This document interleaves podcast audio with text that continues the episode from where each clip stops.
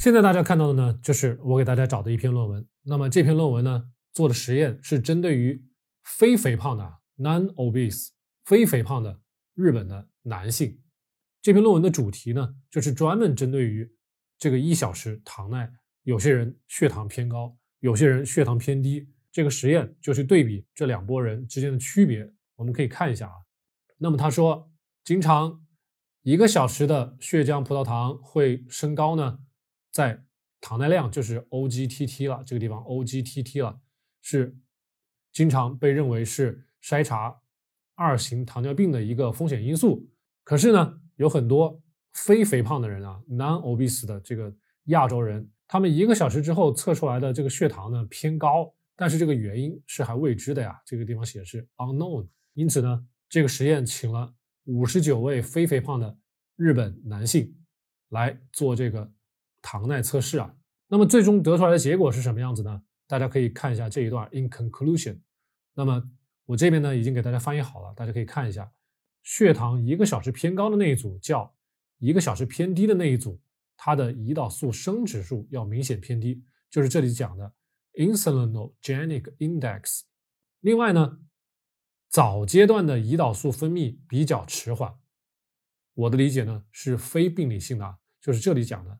Non-obese Japanese men with high one-hour PG have impaired 这个地方就是 impaired early phase insulin secretion，就早期的胰岛素的分泌会比较迟缓啊。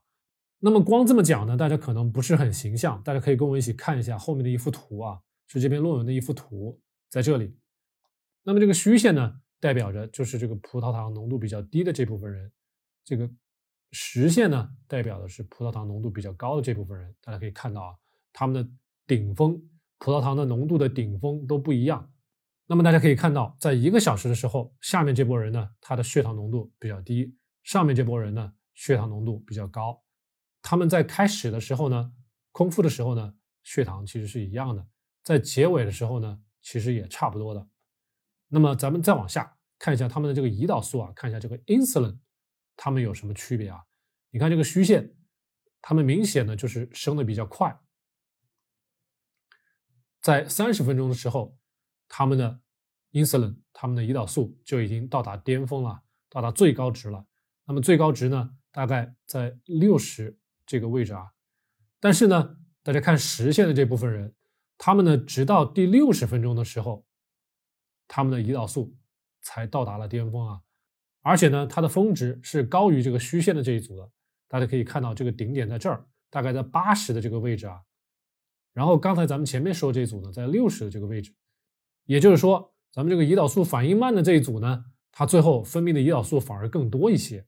整体下来，两个小时一百二十分钟看下来，那么反应快的这一组呢，整体下来它的胰岛素分泌的下面的这个面积啊，大家可以看这个面积大概是这么多，但是呢。这个实线，也就是反应慢的这一组呢，上面还多了这么多啊，还多了这么多。两个小时咱们看下来，我们分泌的所有的胰岛素的总量其实是大于这个反应快的那一组的。那么对血糖的控制呢，并没有太大差异。大家可以看啊，其实开始到结尾，血糖的浓度都是几乎是一样的。那么两个小时之后，大家都可以回归正常的血糖。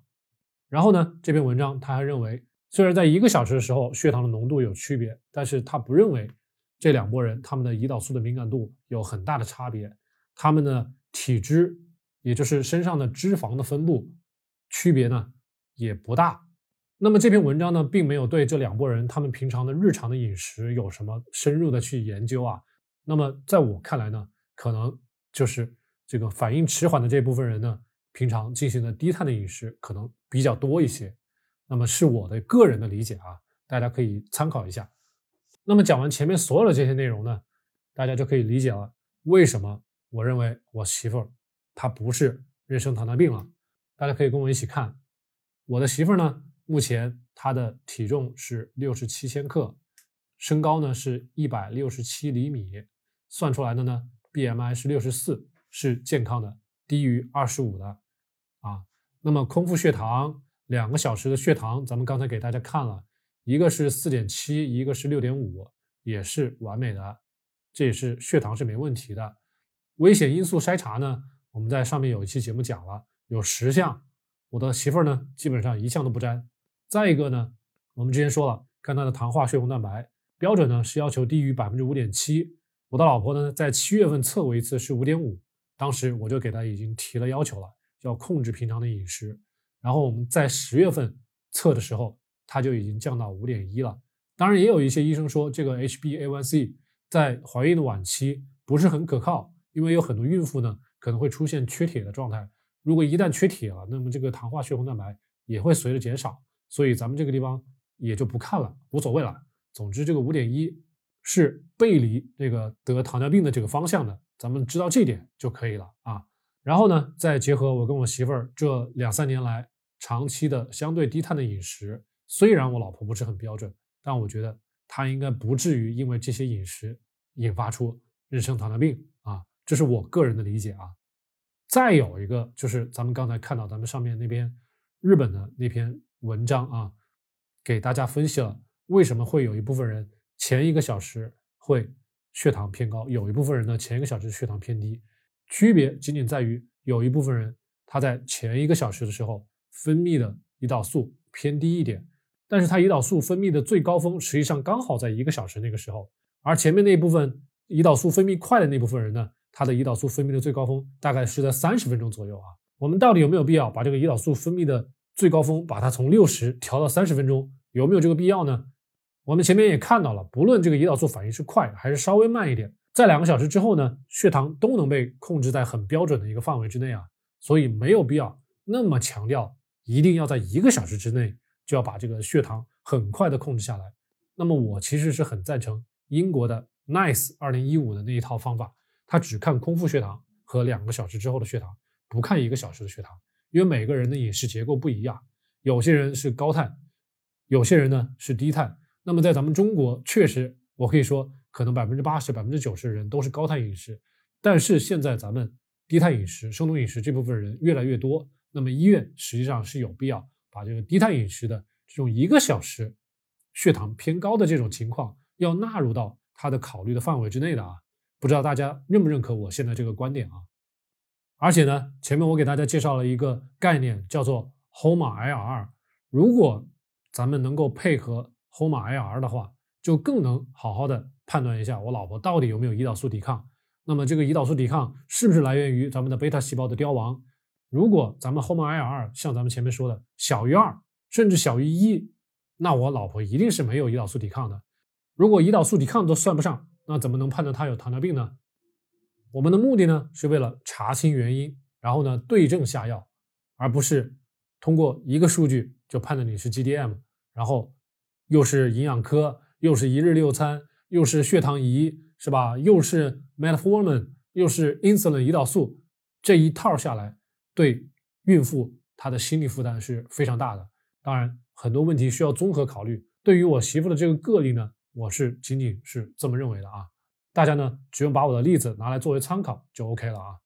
有些朋友呢，如果空腹一个小时还有两个小时，你的血糖都超标了，那么你就要很警惕，这就很有可能是 GDM，是真正的 GDM。那么这个时候就要好好的听医生给你的医嘱，让你做什么你就尽量去做什么。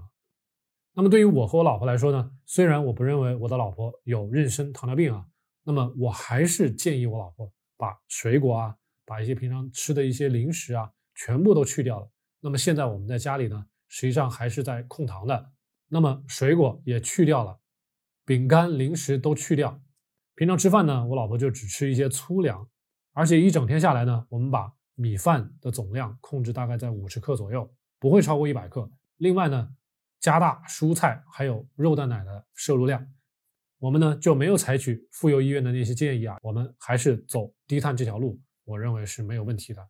然后呢，我们呢也不会再去计较这个一个小时之后测出来的血糖到底是偏高还是偏低了，因为呢有前面我给大家看的那篇论文的支撑。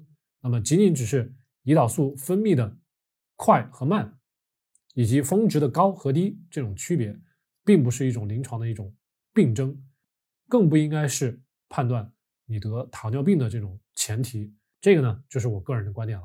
真正大家碰到问题，还是应该去医院，当然也可以自己做点研究，像我这样啊。那么对大家有所启发就很好了。